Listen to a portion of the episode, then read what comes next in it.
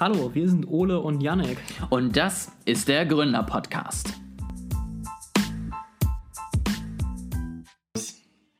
Herzlich willkommen beim Gründer-Podcast zu einer weiteren Buchbesprechung heute. Wir fangen mal wieder eine kleine Miniserie an und diesmal habe ich was gelesen und werde euch ein paar Sachen mitgeben. Du kannst lesen. Yannick ist, Yannick ist äh, heute gut drauf. Sicher. Das ist sicher jetzt sehr überraschend für mich und alle unsere Zuhörer. Ich kann tatsächlich auch lesen, ich kann nicht nur Bilder auf Instagram gucken. Also ich bin da durchaus äh, überraschend. ziemlich weit begabt sozusagen. Das sei mal dahingestellt.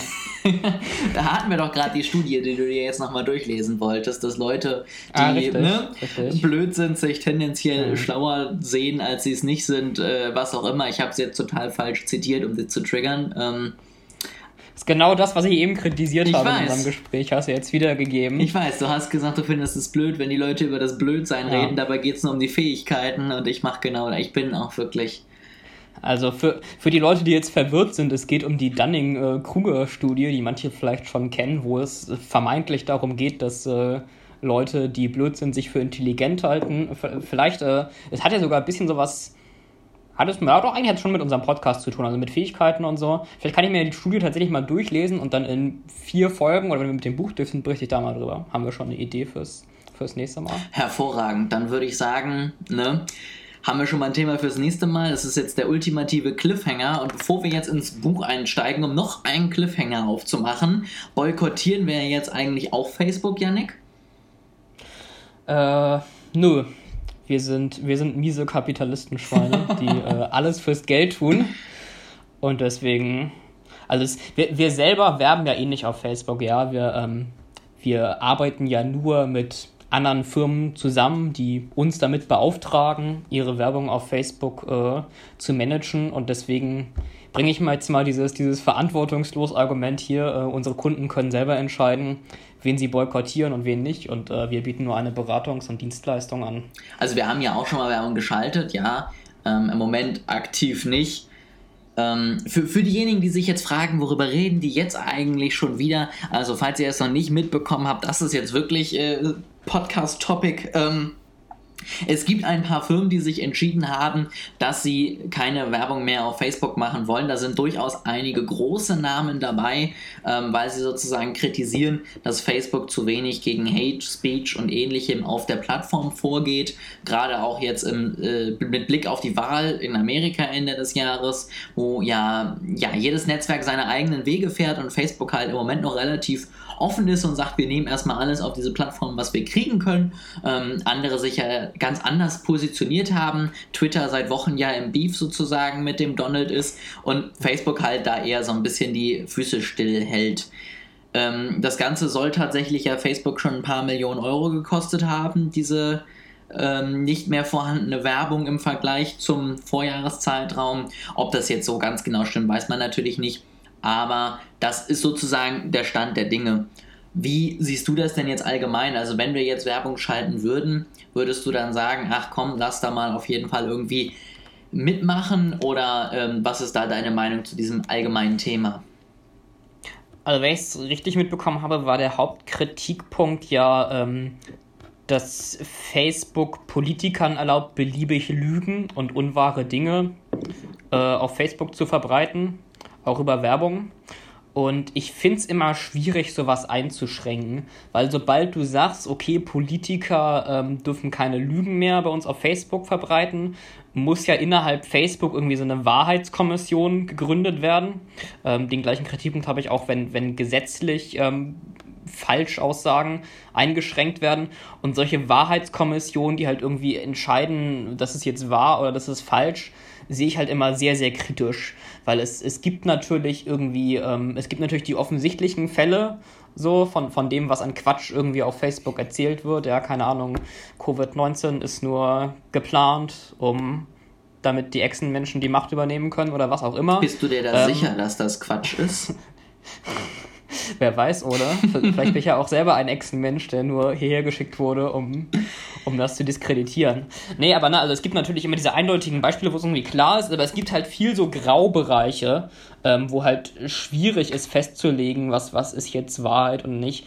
Und ähm, ich, ich, ich sehe eigentlich niemanden und ganz besonders nicht Facebook in der Lage, diese Graubereiche gut zu beurteilen und ähm, ausreichend zu verstehen, um, um da eine Regel wie du darfst als Politiker keine Lügen posten durchzusetzen und unwahre Inhalte zu entfernen. Also es ist die ähm, Leute bei Facebook, die die jetzt aktuell die Regeln durchsetzen, also die irgendwie gewaltverherrlichende und Pornografie und so weiter von Facebook ähm, entfernen. Das sind ja auch irgendwie alles Billiglöhner in, in Ostasien, ähm, die unter sehr schlechten Arbeitsbedingungen arbeiten und die x Posts pro Stunde irgendwie abarbeiten müssen unter, unter großem Zeitdruck.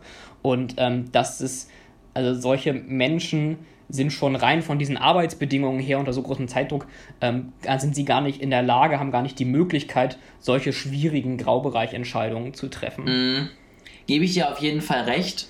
Das Einzige, was ich sozusagen dem noch hinzufügen möchte, wenn man jetzt ähm, entscheidet, man möchte sich von dieser Plattform sozusagen fernhalten, ist das ja letztendlich jedem selber überlassen. Ich finde, was das vielleicht nochmal ganz gut zeigt, wenn ihr jetzt letztendlich aufhört, auf Facebook zu werben, dann schaut doch mal in euren Verkaufen, wie abhängig ihr von einer einzelnen Plattform seid. Denn ich glaube, für ein paar große Firmen ist das jetzt eher ein guter PR-Aktion und die freuen sich am Ende darüber. Ich glaube, viele kleine Firmen können sich das gar nicht leisten, weil dann plötzlich 70% ihres Umsatzes einbrechen, weil sie wirklich einen hervorragenden Facebook-Funnel aufgebaut haben, der über Instagram, Facebook, Messenger, WhatsApp, wie auch immer läuft. Und wenn du das jetzt komplett alles letztendlich beendest, dann stehst du plötzlich vor dem Problem, dass du gar nicht mehr weißt, wie du jetzt noch an Kunden kommen sollst. Und das wäre, glaube ich, so ein Appell, den man, egal ob man das jetzt schlimm findet oder nicht, auf jeden Fall nochmal mitgeben könnte, versucht euch immer unabhängig von Plattformen zu machen. Ja, Facebook hat eine unglaubliche Macht im gesamten Markt und ähm, ist dementsprechend, wenn man Social Media unterwegs ist, noch nichts, woran man vorbeikommt. Aber äh, schaut euch doch trotzdem auch mal Twitter, LinkedIn, Pinterest, Google als Werbemöglichkeit an, eure eigene Website, Newsletter. Ne? Also versucht euch einfach mal breit aufzustellen und damit letztendlich einfach auch nochmal diese, ja, diese Chance jetzt zu nutzen, zu überlegen, ob man da sich nicht zu sehr auf ein einzelnes Netzwerk fokussiert hat. Ich glaube, das ist immer ein guter Tipp. Also unter dem Hintergrund ganz besonders. Ähm, aber man sagt ja also nicht, nicht alle Eier in einen Korb tun, äh, gilt hier auch. Das würde ich auf jeden Fall so unterstützen. Sehr schön. Dann kommen wir jetzt äh, zum Buch. Ich halte das gerade, Janik, ganz toll in die Kamera.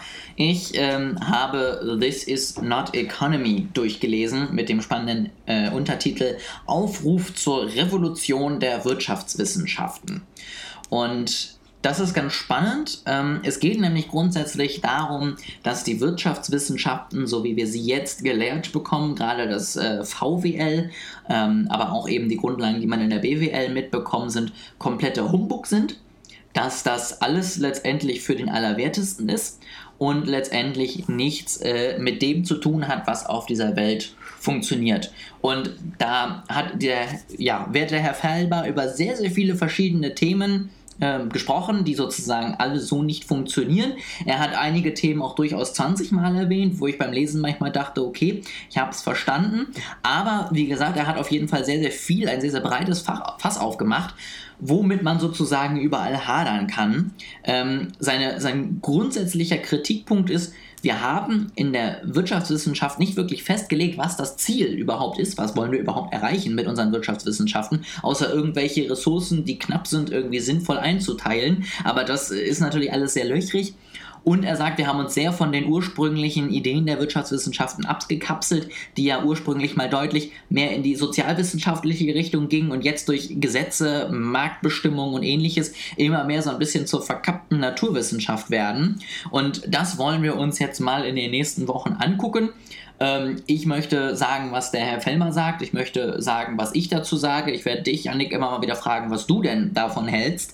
Ähm, Bevor wir jetzt heute mit dem Thema Homo, äh, Homo, äh, Homo economicus anfangen, ähm, möchte ich noch einmal kurz ganz spannend darauf eingehen, was denn letztendlich er sozusagen als Grundlage sieht zwischen sozusagen der Ökonomie, also wie es sein sollte. Und zwar hat er das Wort mal auseinandergenommen und ähm, hat es letztendlich aus dem Griechischen hergeleitet, aus Oikos, was letztendlich von Einheit, Haushalt herkommt, im Gegensatz zu Staat, Markt oder ähnliches, was ganz große ja, Bereiche sind und eben der Nomoi, was die ethischen Gesetze sind. Das heißt, Ökonomie heißt eigentlich nichts anderes, wenn man vom Wortstamm her geht, als letztendlich die Gesetze, die ethischen Richtlinien, die das Zusammenleben im Haushalt bestimmen. Und mhm. das Ganze wurde jetzt abgewandelt letztendlich zu einer äh, Wissenschaft, die über Güter, äh, Nachfrage, Angebot und alles Mögliche referenziert. Das fand ich ganz spannend und das ist sozusagen seine Grundlage, wo er sagt, in die Richtung müssen wir irgendwie wieder mehr denken und die Ökonomie mal letztendlich äh, neu durchgehen. Das so als, als kleine, ähm, ja, ich sag mal, Abholer. Hast du irgendwelche Einwände, Fragen oder ähnliches jetzt? Ich habe es versucht, mal so einfach wie möglich runterzubrechen, ähm, bevor wir jetzt in den Homo economicus eintreten. Äh, nö, ich glaube, ich konnte dir ganz gut folgen und äh, noch keine Einwände oder Fragen und würde den äh, Homo economicus jetzt äh, einmal, einmal quasi eröffnen von meiner Seite. Äh, damit, dass ich als jemand, der das Buch nicht gelesen hat und äh, auch als wirtschaftlicher Laie, der sich ein bisschen mit Wirtschaftswissenschaften auseinandergesetzt hat, aber jetzt nicht so furchtbar intensiv, äh, einmal sage, als, als was ich den Homo economicus denn kenne. Und du kannst dann als Experte sagen, das ist völliger Quatsch oder das ist halbwegs richtig, aber man, man muss zusätzlich noch dies beachten. Mhm. Äh, und zwar, also mein, meiner Kenntnis nach ähm, besagt die Theorie des Homo economicus eben, der Mensch handelt stets rational und wirtschaftlich, sprich, äh, er versucht immer seine finanziellen Mittel zu maximieren. Also er trifft immer die wirtschaftlichen Entscheidungen, die für ihn am vorteilhaften sind, rational am vorteilhaften. Also er kauft quasi immer das billigste Produkt und tut immer das, was ihn am meisten äh, Geld bringt. Und das ist eine Annahme innerhalb der Wirtschaftswissenschaft, die in der Regel vorausgesetzt wird, die aber sehr, sehr stark kritisiert wird weil es natürlich eben nicht so ist. Also Menschen verhalten sich halt nicht 100% rational, sondern äh, und kaufen auch nicht immer das, das billigste Produkt, sondern sie lassen sich eben von allen möglichen Biases, von allen möglichen bewussten und unterbewussten, unterbewussten Verschiebungen leiten in, in ihren Handlungen. Ist das ungefähr richtig? Das ist ungefähr richtig und tatsächlich auch schon der Großteil von dem, was auch er letztendlich äh, zum, zum Start sozusagen kritisiert. Ähm, ich will das noch sozusagen um zwei Kleinigkeiten ergänzen. Also grundsätzlich, du hast schon gesagt, es ist ein Modell eines Menschen, der komplett rational und vor allen Dingen äh, den Nutzen maximierend denkt. Ja, der Homo economicus möchte aus allem das Maximum rausholen und möchte immer so handeln, dass er sozusagen das, den perfekten Weg gefunden hat. Dafür kennt dieser Homo economicus auch alle Märkte und die dazugehörigen Preise und versteht von allem alles. Das ist doch ein Punkt, der dazukommt und auch sehr spannend, hat auch einen unendlichen Bedarf in der Grundüberlegung des Modells. Und da sieht man, wie schwierig dieses Modell zu halten ist. Also du hast schon gesagt, wir haben ein Unterbewusstsein. Inzwischen ist man bei 95% angekommen, die bei uns im Unterbewusstsein bearbeitet werden. Das heißt, wir wägen eben nicht mehr jedes Mal im Supermarkt ab, ob wir jetzt die Butter von dem oder von dem nehmen, sondern wir nehmen einfach die, die wir immer haben. Und selbst wenn die andere gerade im Angebot ist und rein rational die beste Wahl, wir haben gar keinen Bock jedes Mal vom Regal wieder alle Preise miteinander zu vergleichen, sondern wir kaufen das, was wir immer kaufen.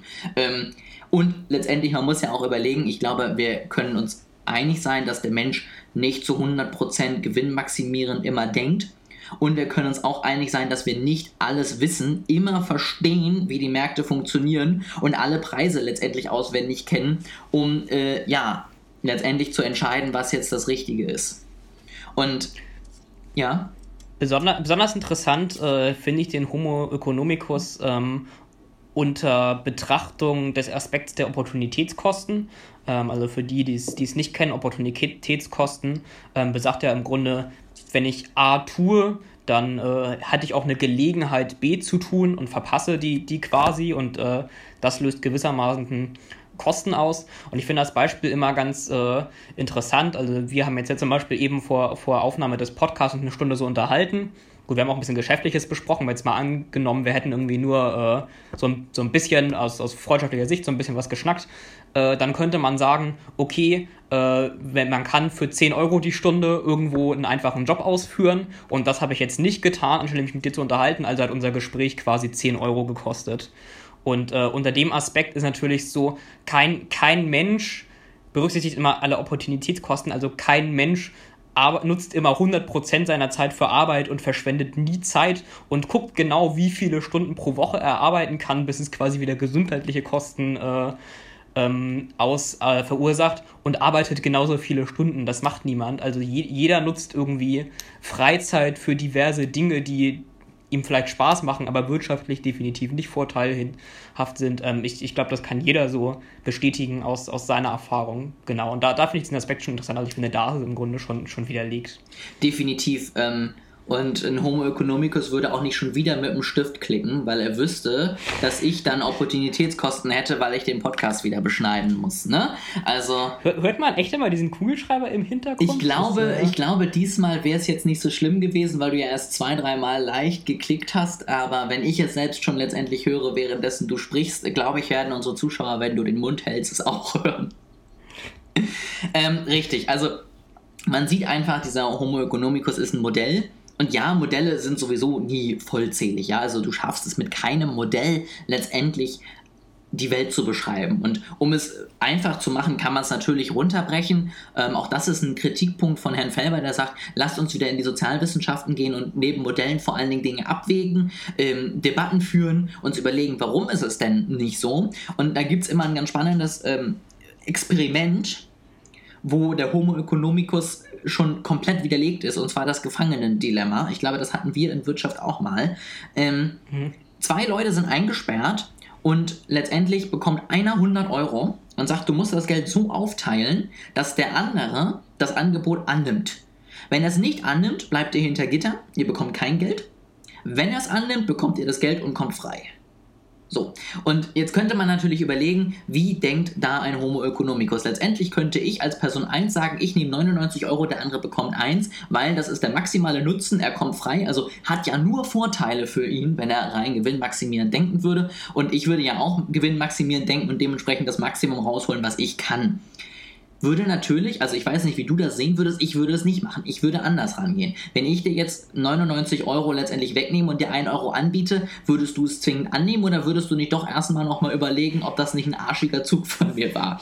Ich, ich würde auf jeden Fall nochmal drüber nachdenken. Äh, also, ne, wie du schon gesagt hast, aus rationaler Sicht müsste ich auf jeden Fall den 1 Euro nehmen, aber es gibt natürlich genau diese Überlegung, dass ich sage, naja, ich lehne es ab, einfach um dir noch dafür einen reinzuwirken, dass, dass du dich jetzt hier so egoistisch ver äh, verhältst. Und äh, es gibt auch, also es gibt so eine Studie, ähm, wo Leute an den Computer gesetzt wurden und quasi genau dieses Szenario gemacht äh, haben, oder ein bisschen abgewandelt, aber es gibt ja verschiedene Gefangenen-Dilemma-Abwandlungen, aber äh, ungefähr dieses. Ähm, und wo quasi getestet wurde, was sie, ähm, was sie machen. Und es haben sich auf jeden Fall nicht alle wie diese rationale Homo economicus äh, Entsch Entscheidung verhalten, äh, auch von der Seite, dass sie quasi nie immer die 99 für sich genommen haben. Ich weiß die genaue Zahl nicht mehr, aber es war auf jeden Fall mehr als die Hälfte, die sich nicht 100% rational ähm, verhalten hat. Wenn ich es finde, kann ich die Studie mal verlinken in, äh, in den Show Notes. Genau, also, und das zeigt halt äh, letztendlich in a nutshell, dass dieses Modell nicht nur stark verkürzt ist, sondern einfach in 99% der Fällen nicht funktioniert.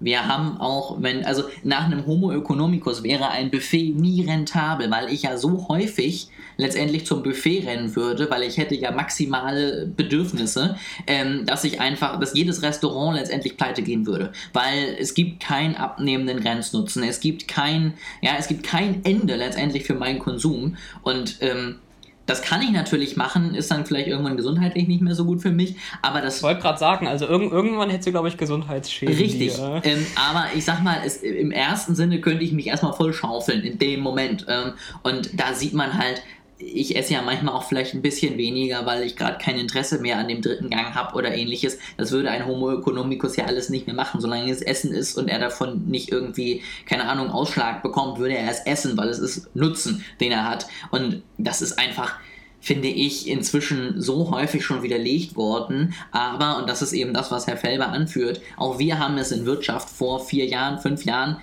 noch aufgetischt bekommen. Als sozusagen das optimale Modell, um den Menschen im wirtschaftlichen Raum zu beschreiben. Ja. Und ähm, das ist natürlich was, wo ich ihm recht gebe. Also ich persönlich würde hier einfach sagen, so kann man letztendlich das Ganze nicht unterrichten, weil man damit letztendlich einfach falsche Informationen irgendwie verteilt, die letztendlich niemanden eigentlich noch nach vorne bringen und mir ja auch letztendlich kein Wissen mitbringen. Also wenn ich etwas lerne, was einfach nicht stimmt, dann kann ich das auch gleich nicht lernen. Casinos würden auch nicht existieren, wenn das Modell wahr wäre. Kein, kein Mensch würde da reingehen, außer man sagt irgendwie, der Thrill hat noch einen objektiven Nutzen, aber das halte ich schon für sehr aus dem Fenster gelehnt. Also ja, ist, ich finde, Casinos sind ein sehr schönes äh, Beispiel für einen Wirtschaftszweig, der auf der Irrationalität der Menschen basiert. Und der ja damit auch extrem erfolgreich ist. Also das muss man ja auch mal festhalten. Es ist ja jetzt keine Randerscheinung. Ja. Ähm, es ist, es ist sehr interessant, äh, wie Menschen sich bei so Wetten äh, und sowas verhalten. Und zwar ist es so, ähm, also du hast ja quasi, du bist ja im leichten Nachteil gegenüber der Bank im Casino. Und diesen leichten Nachteil kann man ja ausrechnen pro Spiel quasi, wie viel, wie viel Euro ähm, das sind. Und Menschen sind eher bereit, diesen leichten Nachteil in Kauf zu nehmen, je höher quasi der ähm, Gewinn ist, wenn sie erfolgreich sind. Also sehr wenig Menschen sind bereit, quasi was zu machen, ähm, wo du eine 49% Chance hast zu gewinnen und eine 51% Chance hast zu verlieren aber sehr viele Menschen sind bereit, sowas wie Lotto zu machen, wo du eine sehr, sehr, sehr kleine Chance hast zu gewinnen, aber der Betrag sehr, sehr hoch ist. Und das finde ich sehr interessant, weil quasi die äh, Menschen Wetten unterschiedlich bewerten, bei denen quasi der erwartete Gewinn, das ausrechnete Ergebnis gleich ist, bewerten sie unterschiedlich, je nachdem, ob es halt eine kleine Chance für einen großen Gewinn ist oder eine größere Chance für einen, für einen kleineren Gewinn. Finde ich sehr interessant. Auch das ist letztendlich ja wieder etwas, was der Homo Ökon, also der würde sowieso nicht wetten, aber der würde ja rein rational betrachtet eher bei einer 49,51 wetten, als bei einer 99,1. Ja. Und ähm, wir als Menschen sind da ganz anders, weil wir letztendlich denkt ja auch jeder, er ist der perfekte Autofahrer. Also wir überholen letztendlich uns immer, wenn wir sagen, wir sind die, ne, also wir haben das richtige Händchen, wir haben im Blut, welche Zahl kommt, wir wissen, wie man vernünftig spielt und wir würden ja auch alle aufhören, wenn wir was gewonnen hätten. Und ähm, das ist, glaube ich, einfach mit einer der größten Irrglauben überhaupt, dass wir letztendlich sozusagen immer besser sind als die anderen und ähm, das auf jeden Fall ja auch nochmal ein sehr, sehr spannendes Phänomen, was letztendlich zu beobachten ist. Ähm, genau, das wäre jetzt sozusagen einmal so ein bisschen meine, meine, mein erster Überblick über den Homo economicus. Ähm, wie gesagt, ich fand es ganz interessant, da nochmal so ein bisschen wieder drüber rum, drauf rumzudenken. Ähm, Yannick, jetzt mal so zu dem Thema deine abschließende Meinung. Gehört der noch in die Schulbücher oder streichen wir den jetzt bitte raus? Also ich glaube, dass es ähm, durchaus ein Konzept ist, das man erwähnen kann, äh, wenn man gleichzeitig auf die zahlreiche Kritik äh, und die Einschränkung des Konzeptes hinweist. Ähm, Gerade bei Schulbüchern, finde ich, ist es so, ähm, Schulen sind jetzt ja keine Orte der Wissenschaft in dem Sinne, die äh, irgendwie die Aufgabe haben, neu, neues Wissen zu erschaffen, sondern die sollen eher Bestehendes vermitteln. Und ähm, solange der Humus economicus in der Wirtschaftswissenschaft noch äh, so präsent ist, sollte man, glaube ich, in der Schule dann auch schon noch darauf hinweisen, aber eben, wie gesagt, äh, mit, mitsamt den Einschränkungen, die es dabei gibt.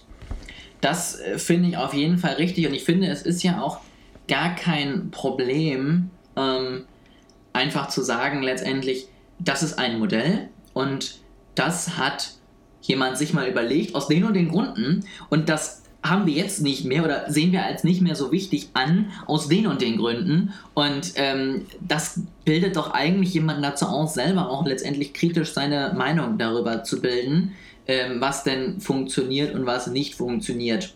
Und äh, da wäre jetzt sozusagen mein Appell, ja, also ne, Dinge hinterfragen, nie einfach so akzeptieren, wie sie sind, sondern wirklich letztendlich ja weiterzugehen und sich immer zu überlegen, ähm, was könnte nicht stimmen an diesen ja, angenommenen Dingen, warum könnte es nicht stimmen und was könnte letztendlich ja, optimiert, besser gemacht werden. Und das sollte die Schule letztendlich auch immer noch beibringen. Und da fehlt mir manchmal einfach so ein bisschen dieses Hinterfragen, dieses Nachdenken und ähm, ja, dieses einfach Dinge nicht so annehmen, wie sie sind. Ja, da würde ich ja zustimmen. Und ähm, also solche Reformen, sag ich mal, wo irgendwie alte Theorien ähm, verworfen werden, die wurden ja auch woanders schon erfolgreich durchgeführt. Also ich weiß, dass ähm, in den Natur- und Umweltwissenschaften ähm, lange Zeit so eine Technologiethese lange verbreitet war, ähm, die im Grunde gesagt hat, Umweltverschmutzungen, die wir heute verursachen, ähm, da muss man sich nicht so viel Gedanken drüber machen, weil in der Zukunft wird es irgendeine Technologie geben, die das Problem wieder löst. Ne? Also wenn wir heute irgendwie den See vergiften, dann wird es in der Zukunft schon irgendwie eine Reinigungsmaschine ähm, geben, die, die das halt wieder reinigen kann. Und das war tatsächlich recht lange in den Umweltwissenschaften ähm, verbreitet, gilt aber heutzutage inzwischen als, als widerlegt und als äh, nicht mehr haltbar. Und ich finde, das ist ein schönes Beispiel dafür, wie Thesen, die irgendwie auch in der Wissenschaft verbreitet waren, durch neue Erfahrungen und neue Reflexionen später wieder verworfen werden können. Mm, das auf jeden Fall. Und ich möchte jetzt zum Abschluss, wir haben jetzt ja so ein bisschen über den Homo economicus gesprochen, wir haben euch gesagt, ne, hinterfragt die Dinge mal, wie sie entstehen, ähm, warum sie so sind und bringt es letztendlich auch äh, allen bei, euren Kindern oder wem auch immer ihr verantwortlich seid. Deswegen möchte ich noch eine Sache mitgeben, ähm, weil das jetzt gerade so gut passt, nämlich mal so eine kleine Übersicht der verschiedenen Wissenschaften, wie letztendlich dieses Gebilde, was wir jetzt als Ökonomie irgendwie mal festhalten, betrachtet wurde. Ähm, weil das nochmal ein ganz interessanter Überblick ist, was letztendlich alles noch sein könnte, was aber letztendlich nicht mehr bei uns funktioniert. Und zwar ähm, hat Herr Felber eben das Ganze natürlich auch ein bisschen zugespitzt formuliert, aber er hat gesagt, wir sind inzwischen ja in einer krematistischen Agoralogie. Was letztendlich übersetzt bedeutet, wir haben den Kapitalismus und diesen Markt ja, diese, diese unsichtbare Hand des Marktes und diese Angebots- und Nachfragewerte haben wir als Naturgesetz festgehalten. Das heißt, du kannst sozusagen nicht mehr dran rütteln, wie es funktioniert. Hm, und der Vorläufer dafür war sozusagen ab Ende des, 8, äh, Ende des 19. Jahrhunderts die normale Agor Oralogie, sehr, sehr schwere Worte, wo es letztendlich darum ging, wir erforschen den Markt. Es geht mir nicht mehr darum, was sind für Teilnehmer unterwegs, sondern wir nehmen an, die Menschen verhalten sich halt so wie alle Menschen und wir haben nur noch den Markt, ja, Nachfrage, Angebot, das entwickelt sich und dann haben wir Preise und das wird festgelegt, dann haben wir Trends und das war's. Ähm, das ist sozusagen das, wo Felber vorwirft, das haben wir jetzt, da stehen wir jetzt und sein Gegenentwurf dazu ist eben, dass wir rausgehen aus diesem naturwissenschaftlichen Verständnis, also der Markt als sich mit seinen Regeln, mit seinen Gesetzen und die Ökonomie wieder so ein bisschen zu einer Sozialwissenschaft machen. Das heißt, es geht eben mehr darum, eine demokratische Marktwirtschaft aufzubauen. Also wie mhm. schaffen wir es, dass wir die Leute wieder ernst nehmen im Markt? Wie schaffen wir es, dass wir letztendlich auch sowas mit einbeziehen wie in eine Wirtschaftlichkeit des Unternehmens gehört nicht nur Gewinne, sondern da gehört vielleicht auch, was wird der Natur denn geklaut? Wie wird die Ökologie angegriffen? Werden die Menschen äh, gut behandelt, die da arbeiten, oder sind das schlechteste Bedingungen überhaupt? Und dass wir solche Dinge eben auch verwenden, um Erfolg letztendlich zu definieren als wirtschaftliches Ziel. Und das möchte er sozusagen erreichen und das ist sein Ziel, wie er eben jetzt ja gerne sehen möchte, wie die Ökonomie sich entwickelt. So ein bisschen eben zurück zu tatsächlich Aristoteles, der nämlich dieses Ökonomia, was ich am Anfang einmal kurz schon erklärt habe, damals äh, geschaffen hat, wo es wirklich darum ging, Haus- und Landwirtschaft so ein bisschen ethisch mal zu erforschen.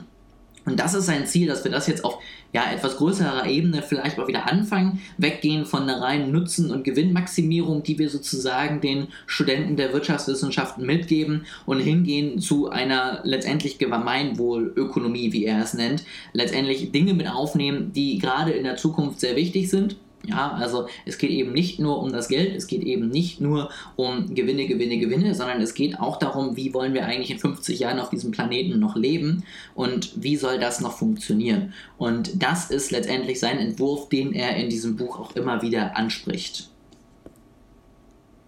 Das würde ich jetzt persönlich auch sagen, ist dann so ein bisschen auch der kleine Übergang zum Thema von unserem nächsten Podcast. Da reden wir nämlich mal über eine Messgröße, die im Moment noch als sehr, sehr wichtig wahrgenommen wird, nämlich das sogenannte Bruttoinlandsprodukt, ähm, was sozusagen das Ziel der Wirtschaft ist, das zu steigern. Ähm, Yannick möchte uns da einen kleinen Gegenentwurf nochmal sozusagen mitbringen. Ähm, ich möchte eben auch Gegenentwürfe bzw. Kritik von Felber mitbringen. Vielleicht ja, relativieren wir das Ganze auch noch und machen es nicht nur komplett kaputt. Aber das wird auf jeden Fall das Thema. Wir gucken mal. Wir gucken mal, was uns da so einfällt. Aber das wird auf jeden Fall das Thema. Wir werden das nächste unantastbare Gesetz des Marktes mal angehen, ein bisschen darüber philosophieren und das komplett zerstören. Ähm, und alles, alles kaputt. Wir machen die, äh, die wirtschaftswissenschaftlichen Erkenntnisse der letzten 200 Jahre, werden in diesem Podcast alle widerlegt. Das finde ich gut. Und ansonsten ähm, würde ich sagen, war es das für heute. Ich verlinke das Buch auf jeden Fall auch nochmal in den Shownotes. Wir sollten uns langsam wirklich mal überlegen, ob wir bei Amazon nicht doch irgendwie einen Account aufmachen, damit wir die ganzen bisschen, Käufe, bisschen die jetzt aus Geld unserem mitnehmen. Podcast entstehen, auch äh, mitbekommen. Also wie gesagt, This is not Economy heißt das Buch für jeden, der irgendwie wirtschaftlich interessiert ist und gerne Dinge hinterfragt, sag ich mal, ist das auf jeden Fall ein total spannendes Buch, auch relativ gut geschrieben, also lässt sich relativ gut lesen, sind sogar ein paar Bilder drin und ähm, dementsprechend kann ich auf jeden Fall jedem wärmstens ans Herz legen. Gut, ich freue mich aufs nächste Mal, wenn es ums BIP geht, wenn es äh, noch ein bisschen weiter um Wirtschaftsthema geht und äh, hoffe, ihr seid, ihr seid dann wieder dabei und hört wieder rein.